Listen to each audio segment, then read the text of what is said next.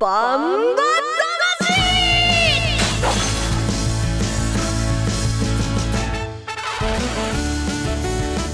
ジャガバンバ魂。この番組はバンエイト価値の提供でお送りします。こんにちは杉山悦子です、え今週もバンバ魂30分お付き合いください。そしてこの番組を一緒に進めてくれるのが万栄競馬のことなら俺に任せろという十勝毎日新聞社営業局企画事業部の櫻井陽介さん。そして万栄競馬は初心者だけれども馬は大好きというジャガ DJ の小西シータちゃんです。よろしくお願いします。こんにちは。よろしくお願いします。桜井です、えー、まあ馬券競馬ね、えー毎日ねすごいなんか楽しいレースがいっぱいありますね。今週も馬券どんどん買って楽しみましょう皆さんで。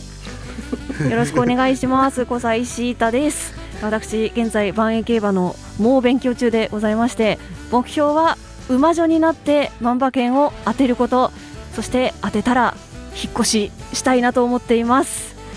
どうぞよろしくお願いします。あ、まあ理想のお家なんですけど、はいまあお風呂とトイレは別。であ別？はい。いややっぱバストイレ別がいいなっていうのはありますよね。はいであとそうですね、えー、あれかな部屋2つぐらいあるといいかなうんそれって何 L っていうの、2L ん？2 2K 2あけあ 2K だとキッチンか。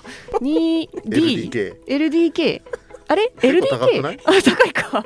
膨らむ膨らむ、あれちょっとなんかあのお家の計算もできなくなってまいりました。5歳シータです。よろしくお願いしまいし台本には彼氏付きってものついてますよ。突っ込んじゃった。ごめん。それ家についてんの？管理人さんじゃない？管理人さんですねそれね。いやところで、はい。ね桜井さんこの十勝に移住してきたのが、去年の3月でそうですしたかね。ね2月の末に来てそこから勝ち前で働くようになって、うん今もう10ヶ月ちょっとですかねはい。ということは今年のこの冬本格的な真冬を経験してると思うんですけどどうですか？めちゃめちゃ寒い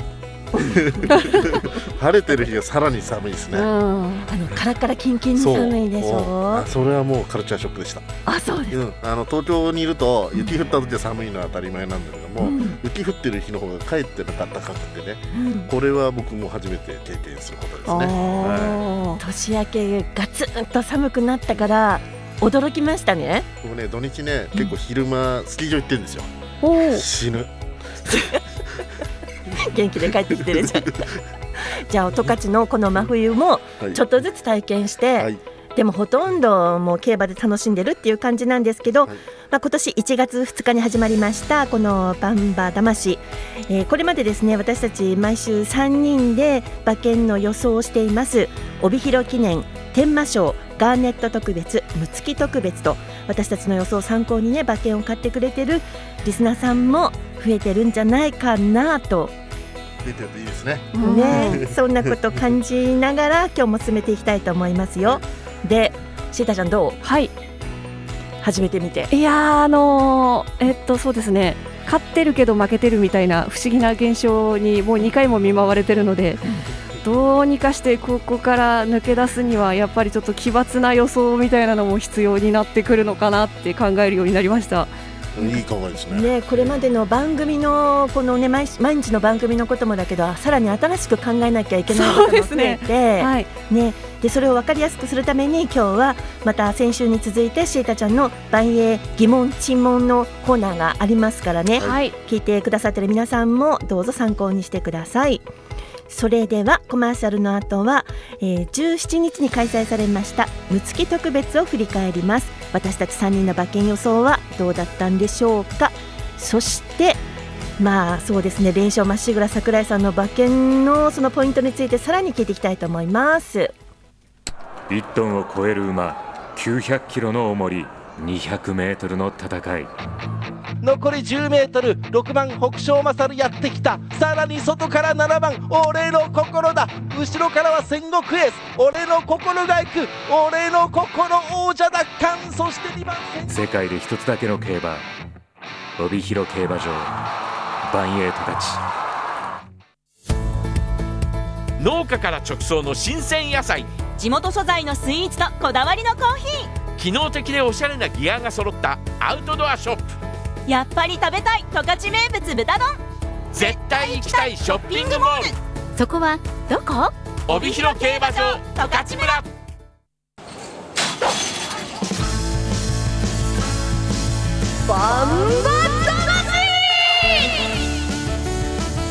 それでは先週の日曜日1月17日に開催されましたむつき特別を振り返りたいと思います、えーこのむつき特別の第二障害手前からのあたりその辺から実況をお聞きいただきたいと思います。まもなく2生涯手前ミノルシャープ青のブラック戦国エースそして北勝勝と集まります前半50秒で来ました。青のブラック仕掛けた。そして3番ミノルシャープ内は1番戦国エース北勝勝松風雲海。この間に4番青のブラックが先頭で2勝外下りこました。こだよね。1番ね戦国エース2番手いややっぱりね、あの青のブラックはね、あのスピードある馬で、で先頭で駆け抜けて、えー、1番にね、賞が降りてきたんでね、やっぱりそこはもうこうなったら青のブラックのレースでしたよね。いっちゃったね。追いかける1番戦国エースじわりと並ぶ2番北勝勝前残り10メートル。4番の青のブラック粘っているが内からそのまま行1くかな番の戦国エーうんでも戦国エースもだいぶ復調してきましたよね青のブラック並んだこからやっぱもう抜そうなね、あの足色だったし、あの今後楽しみじゃないですか。ということで、え1着が4番の青のブラック2着が1番戦国エース3着が2番の北勝勝という結果になりました5歳勝ちましたねはい、ねえー今後あのコバとのね戦いが楽しみですね。ね、で単勝が4番の300円ということとそして馬連私たちが買ってる番、えー、と馬券が14で450円という配当になりましたじゃじゃーんということで桜井さん14000円。的中シールパン。まあなんか当たったんですよ。ちょっと恥ずかしいかな。えあのどの馬も勝つチャンスあるなんて言ったんですけど、蓋はい。開けてみたらね、あの1、2、3着で人気かぶってたんで。はあはあ。のこれ馬券やってる馬券詳しい人にね見られるとあのわバレちゃうんですけど、ええ。123番人気のねボックス買ってて当たってもねお前当たったぞなんて言えねえぞと多分怒られちゃうんで。えーあのボックスでねあのボックス買いでシータちゃんが覚えたことがねうん。増えたしね。あはい。覚えさせたってことで それ後付け。いや私桜井さんのフォローしたつもりはないんだけど。いやあの時初めてその先週の桜井さんの予想を聞いて、あそういうのもあるんだっていうその3頭がいいからそのどの組み合わせでもいけるようにっていう買い方はあの先週覚えたので活用していきたいと思っています。これね意外と当たりやすい。へえ。特にレースねあの混戦のレースなんかではねその買い方いいと思いますよ、はい。でもそれはあれなんですか？その競馬上級者の方にはねボックスボックスボックスって言って持ってったらなんかえーって言われちゃう。あの競馬場行くと、はいマークカードあるんですよボックスっていうマークカードあるんではい。今度行って教えてあげますわかりました。一回ね3人で一緒にねもうみんなバラバラで行ってるから3人で一緒に行って、うんうん。でちゃんとあの馬券を買うはい。払い戻しのあの機械に入れてジャリジャリをそれを噛みしめる。うん。でまた次にパドックへ行く。で馬と一緒に歩くみたいな、そうこれ2週ぐらい一緒にやりませんか？そうですね。うん、桜井さん旗作って旗持ってなんかこう。僕がやるんですか？こちら。です。とか言っていっぱいぞろぞろいろんな人ついてきたりしてね 面白いよね。っていうのをやってみたいなと思ってます。でシータちゃん青のブラック方面にしてミノルシャープ松風雲海目白剛力3点買いだったんですよね。はい。ね。ね、青のブラックはね合ってた、合ってたっていうかやっぱり勝ってくれたんですけどちょっと戦国エースは予想してなかったので。そっかはい。でもね買い方としてはいいと思いますよ。そうなんですか？あのもし青のブラック買って2着が崩れた時はねうん、結構配当つくからあいやあの新居に近づくかもしれない。ああ本当ですか？はい。まあ、これこの辺りで配当ちょっと今1月2日からねはい。これで帯広記念天満賞ガーネット特別六月特別とうん。これで4レース、はい。で私たちは1日3000円ずつ使うという。はい。だからこれまで1万2000円使ってるんですよね。お結構使ってる。はい。そう。でね桜井さんが天満賞の2万2300円。あ3連単当ててガーネット特別が1000、えー、と1万900円当てて六月特別今回が4500円。うん。だって。うわー。すごいなんか嫌だ。うわ嫌な感じ。これでね。4500円はもう足したくない、まあね。で3万7700円プラスになってるんですよ。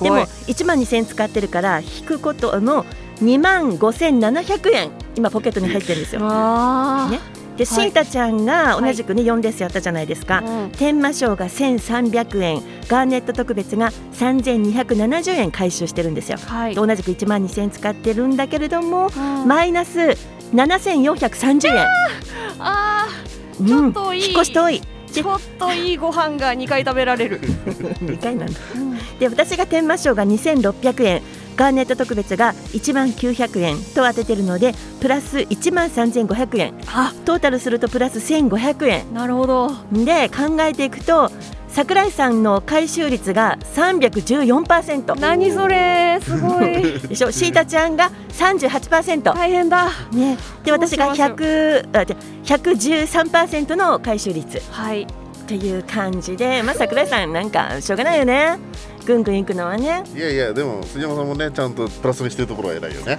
地道にね。地道にね、はい。負けはしないというね、ちょっとずつ、まあ、こんな4週やったところ、うんと4レースやったところで、こんな状況です。いやーちょっとやっぱりあれですね。なんかその下地がないとこんな風になっちゃうんですね番組がね、始まったところでね、いろいろな引っ越しのね、何エルだったっけ、トイレと、ね。ね、お風呂は別買いとか、いろんな夢を語ったけれども、ええ。さあ、これからだ、頑張ろう、はい。っていう感じですよ。さあ、それでは先週振り返ったところで、続いてのコーナーは。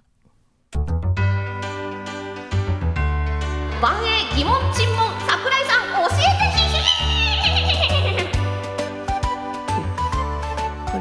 上手だね。そうなんですよ。これは不定期なんですけれども万英疑問沈問桜井さん教えてひひんのコーナーです。このコーナーでは万英競馬初心者のシータちゃんが万英競馬についての疑問を桜井さんに質問します。ただし、えーシータちゃんの万英競馬の知識向上のためにえー質問の内容について桜井さんが厳しくジャッジをします、はい、とってもいい質問ですね。という時には3人参うん、まあまあの質問ですね。であれば2人参はい。それは自分で考えなよは1人参ということになっていますよ。はい。はい。それではええ。のねあのこのマイクに入ってない時にいっぱいなんでなんでがあるんだけども、うん。今週はその中で何にしましょはい。今日はですねジョッキーについて知りたいなと思いました。うはい。あの万英競馬の資料を見ていたらこうベストジョッキーとか載ってたりあとはあの確かこの番組が始まった頃くらいに桜井さんがジョッキーの比率が万英はやっぱりちょっと勝敗に関わってるうん。みたいなことをおっしゃってたのもちょっと覚えてまして、はい。はい、なので、まあやっぱりジョッキー、その乗り手、騎手の方によって競馬の結果っていうのは変わっちゃうのかなっていうのが、その今まで馬にばっかり注目してたので、乗ってる人についてどう、どう考えたらいいのかなっていうのを教えてもらいたいです。これはいい質問ですね。三人じゃ出たいですね。お三人参来た。あたこれ三人参なんかさ、はい。なんか馬券の会に換金できたらいいね。そうですね、本当このマイナスをちょっとでも、で、はい、はい答えは。多分ねあのシータちゃんあの前のねリーディングジョッキーあの何勝してるとかそういう成績表を見たんだと思うんですけども、はい、これねえーリーディング上の方のジョッキーっていうのは当然ね、やっぱり技術うまいんですよ。はい、で例えばシータちゃんが馬主さんだったら、うん。いい馬今回勝ちそうだなって馬どういい馬にいいジョッキーに乗ってもらいたいでしょ。乗ってもらいたいです。そうなってくるとやっぱしいいジョッキー成績がいいジョッキーにはいい馬が集まってくる。なんで、えーせジョッキーはどんどん成績うまいジョッキーはどんどん成績が上がっていくしまあちょっとちょっと成績ダメだなという人は弱い馬が来ちゃうんでどんどんあどんどんそのなんか格差が出ちゃうんでね。ーそうなんですね。で、えーとね、サラブレッドの競馬平地の競馬あるよね。はだいたいうんと馬の能力が7、うん、うん、で、えージョッキーは3みたいなねイはいメージなんで、万円はねやっぱしあの、えー第一障害から第二こう第二障害の間のね、えーつ刻むっていうのか。えーそのやっぱし息を、止めるみたいなね、うん、あそこでどうやって息を持たしてうん。最後にどうやって爆発させるかってあそこが難しいからはい、やっぱし人によると5.5馬5.5ジョッキー4.5とか、はい、ジョッキーのやっぱしね技術がだいぶ差が出てくるんですよ。あなんで64ぐらいね、うん。いけるよね。いけるんじゃないかなと思ってるんで、うんうん、あの参考にして迷ったらやっぱリーディングの上の方のジョッキーから買うっていうそういう買い方はあり。へえ、あのお二人のそのお気に入りの機種の方とかいらっしゃるんですか？僕？うん。僕もう引退しちゃって今調教師さんなんですけど、うん。坂本統一さん大好きだった。こうやってもうこの踊りながらね飛ぶの飛ぶそうそうのよ飛びながらね、あのー 踊りのそう。飛ぶの。それながら飛びながらねこう追追うんですよ。へえあれがもう僕初めて見に行った時すごい衝撃だったんで。飛ぶっていうのはねソリの上にいて、はい。ジャンプするのね。うん。そうすると上がった瞬間に軽くなる感じがあるんじゃないかなっていう。少しでもソリを軽くするためにはい。滞空時間を長くジャンプするっていうね。あ考えてるなそうあれは坂本統一さんのみでしたね、うん。あれをやるのはね。ね。特徴的だった。坂本さん好きだった。うん今だから調教師としても応援してますよ。あそうなんです、はい。うん。現役の騎手では、現役だったらやっぱケーステスジョッキーこの間インタビューしたんでうん、あのなかなかこのねあの僕突なところが好きですね。人間性が好きですね、僕はね。あーなんはいかすっかり、私もうもちろん鈴木圭介騎手はうんうん。センス勘いや大抵のものを上手になんか乗りこなすセンスはもうピカイチだと思うからうん。もう鈴木騎手は大好き。でも若手で言えば金田あ力うん騎手。うんうん。私これからちょっと注目だなと思彼はあの白うんですよね。白樺学園の甲子園出たね。あそうなんですね。野球でやってたんですへえそっち行くんだ。けどね、お父さんが、うん。あのねうん、そうそう。調そう教師であその金田勇美さんはあの現役の調教あの騎手の時にはよりも今の調教師になってからの方が発揮してますよねっていう感じね。ー。へえね、金田力君はねやっぱりもうあのあれですよね。あの今ちょっとねあの新人だとうんうん。筋量軽くなるんですよ、あはい。でその分を生かして今成績すごい上がってるんでちょっと人気になっちゃうんだけど、うんうん。その分ね、えーだけどあのおすすめのジョッキーですね。わかりました。なんかねおすすめなのはあとねきあのまあ兄弟弟子というのが金田さんのあの力さんの兄兄弟子の岩本俊治さんが現役の時私大好きだったんですよね。スーパーペガサス乗ってましたね。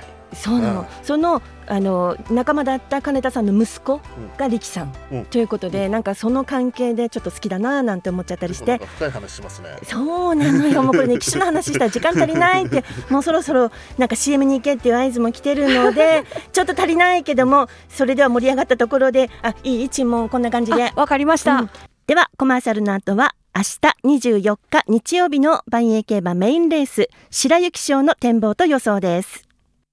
1トンを超える馬900キロの重り200メートルの戦い。残り 10m6 番北勝勝やってきた。さらに外から7番俺の心だ。後ろからは戦国エース。俺の心が行く俺の心王者奪還。そして2番世界で一つだけの競馬帯広競馬場万栄十勝農家から直送の新鮮野菜。地元素材のスイーツとこだわりのコーヒ機能的でおしゃれなギアが揃ったアウトドアショップ。ーやっぱり食べたい十勝名物豚丼。絶対行きたいショッピングモール。そこはどこ？帯広競馬場十勝村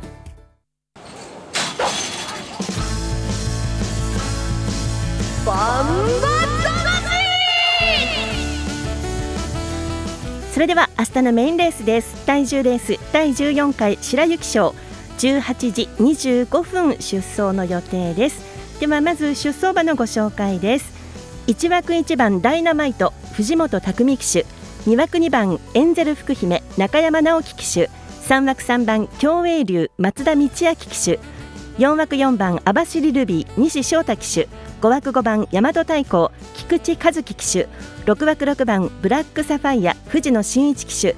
7枠7番海瀬ドクター阿部武富騎手。8枠8番ニセコ光赤塚健二騎手。8枠9番北のボブサップ鈴木圭介騎手。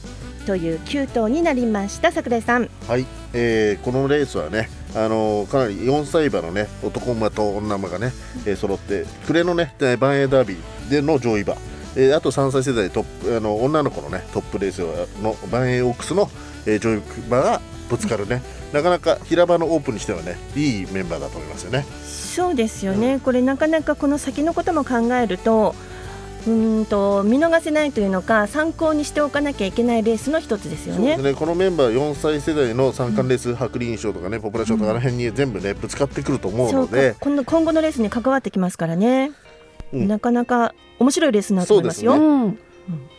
どうシータちゃん？えいやあのーさっきのジョッキーのうんところからなんですけど、そのああこうやってあの少しずつ歴史を覚えていくんだなっていうのが重要だなというふうに今ちょっとデータを溜め込んでいるところです。もうだってシータちゃん見たことある、まあ、もう今日出てるしね。はい。これね今回ね。そうはい。2回目になりますもんね。ということはこれ予想いきますか？予想はまず桜井さん。はい。ここはちょっと、うん。あのあんまり面白くない予想かもしれないんですけど。あ先になんか逃げてる。はい、えー本命は大和太鼓から行かせてもらいましたはい、えっ、とねこのレースねあの暮れのダービー馬の競泳竜が出てるんですけども、競泳竜やっぱりあのダービー勝ったことでここ斤量がねかなり不利というか重くなっているんで、えーまあ、人気はもしかしたら大和太鼓の方が上なんじゃないかなというのは僕は予想しています。でそうすると相手はもうこうねもうバッサリ僕は競泳竜切っちゃいます。お。これ3号って馬券はね多分人気になっちゃうんですよ。うん、でそこを当たってもこうまあなんでやっぱりもうちょっと中穴ぐらい僕は取りたいタイプなんで、えー相手はブラックサファイア6番。で、えー、と8番のニセコヒカル女の子ではね、で最後、えー9番の北のボブサップと。565859を1000円ずつ3点でいきたいと思います。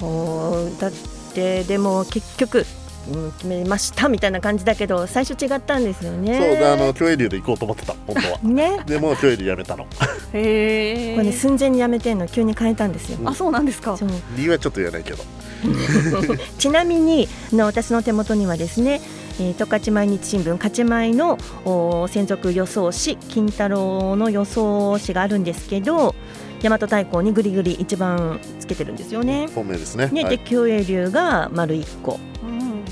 その後一番のダイナマイトおそして北のボブサップあたりにその前に印海星ドクターがいるね。3番ドクター海星ドクタターがいた、はい。うん。という予想なんですけどさあシータちゃんどうですか？はい。私は、えー先週覚えたボックス買いを。本当シータちゃん、はい。早速やってくるね。はい、えっと、まず大和太鼓は名前を見たことがあるし、まあ、強い馬っていうのは私もあの十分あの十分というか、え存分に見せつけられてしまいましたので、えまず大和太鼓を本命にしようと思ったんですがこれではこれでだけでは多分面白い買い方ってできないんだろうなと思ったので、えーほ本当の本命は大和太鼓じゃなくて1番のダイナマイトにしました。なぜかっていうと、えーまあ、去年 BTS の「ダイナマイト」がすっごい のヒットしてたのでちょっとあやからないかなっていう。いいと思うけどね。はい、うん。どうしてかというと、はい。なんか理由の弁のかそそうそうそうそう。こでした。この間大和太鼓本命打ってたよ。打ちましたよ、はい、うん。それ2で月、5日のガーネット特別。えーうん。でなんか勝ったのに負けたみたいなやつでしたっけ？そう。はい。どう別に大和太鼓のせいじゃないじゃん。あそう そうだった。山田太鼓は悪く私の印象がね。そう,、ね。そう私がねなんかあのちょっと自利品になっちゃったっていうのが。せ千番聞いてきたってことですよはい。これ、あそうだ。そうなんです。なのでダイナマイトと大和太鼓あとはあのー競泳竜さんが、うん。きょさんが、あのーすごい恐竜みたいだから恐竜みたいないや今回本当になんかちょっと一回あのデータというか私の頭の中のそのこうなのかなっていう理想値を捨てようと思って あのちょっと五感勝負に今回はしてみました。結果的にはい。予想のファクターとしてはめちゃめちゃだけど、はい。あの めちゃめちゃいいいいいいところ狙ってる、ははい。なので結果的に。は結果褒めてんの？生まれんは、えー、と 1, 1番、5番、1番、3番、3番、5番、1000円ずつ。ボックスですね。ボックス、まさにボックスですね、はい、にしてみました。なんか当たりそうな感じ すごいね。当てたいなあ。早速取り入れるとこすご13いね。とかまあまあつくと思いますよ本当ですか？うん配当つくと思うおーダイナマイト頑張れ。私もダイナマイト絡ませた。私はやっぱり大和太鼓からいきますね。ちょっと硬いけど、この勢いというのはなかなかもうね止められないと思うので、まず大和太鼓から言っときますね。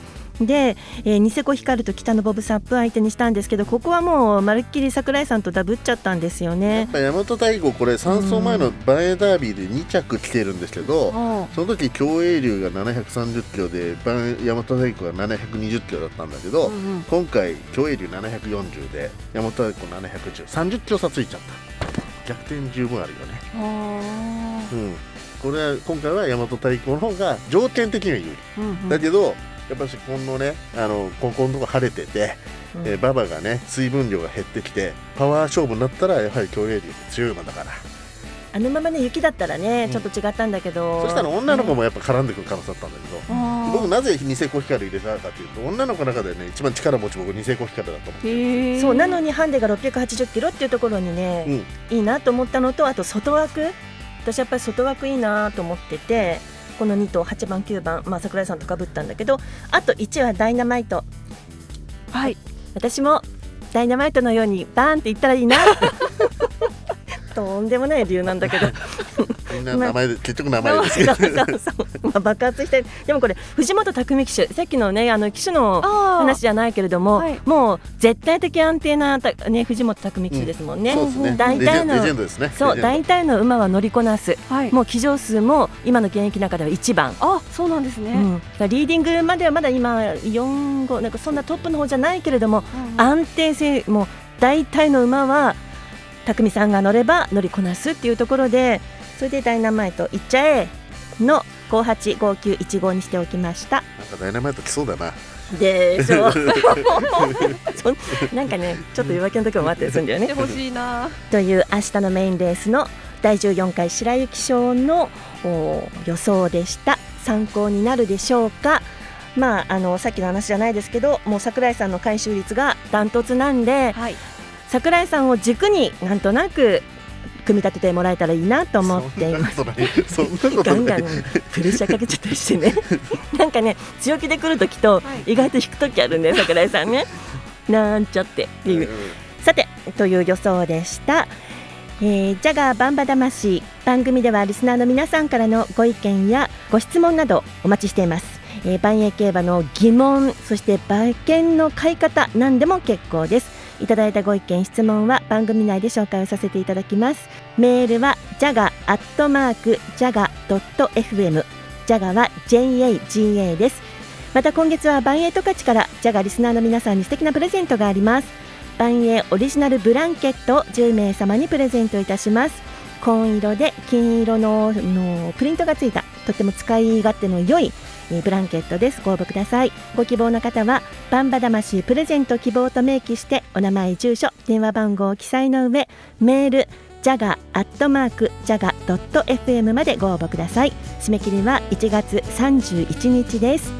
ジャガバンバ魂はスマホアプリリスンラジオ YouTube ポッドキャストでも配信しています、えーラジオの本放送を聞き逃しの際には YouTube ポッドキャストでもお聞きいただけます。そして日曜日には万栄競馬メインレースの実況中継を放送します。24日明日日曜日開催の第4回、えー白雪賞は午後6時23分頃から放送を予定しています。ラジオのチューニングはジャガ 77.8MHz でぜひお聞きください。さて来週ですよ桜井さん、はい。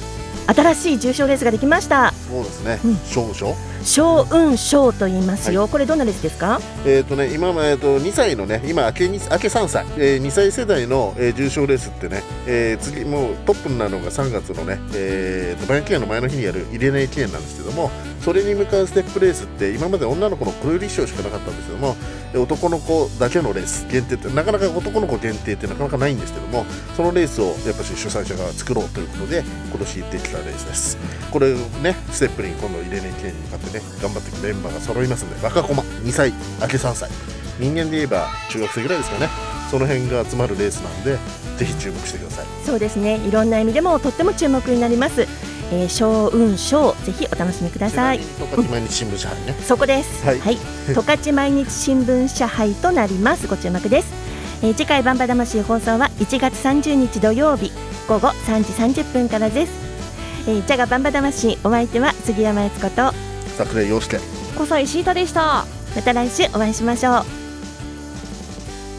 ジャガバンバ魂この番組はバンエイト勝ちの提供でお送りしました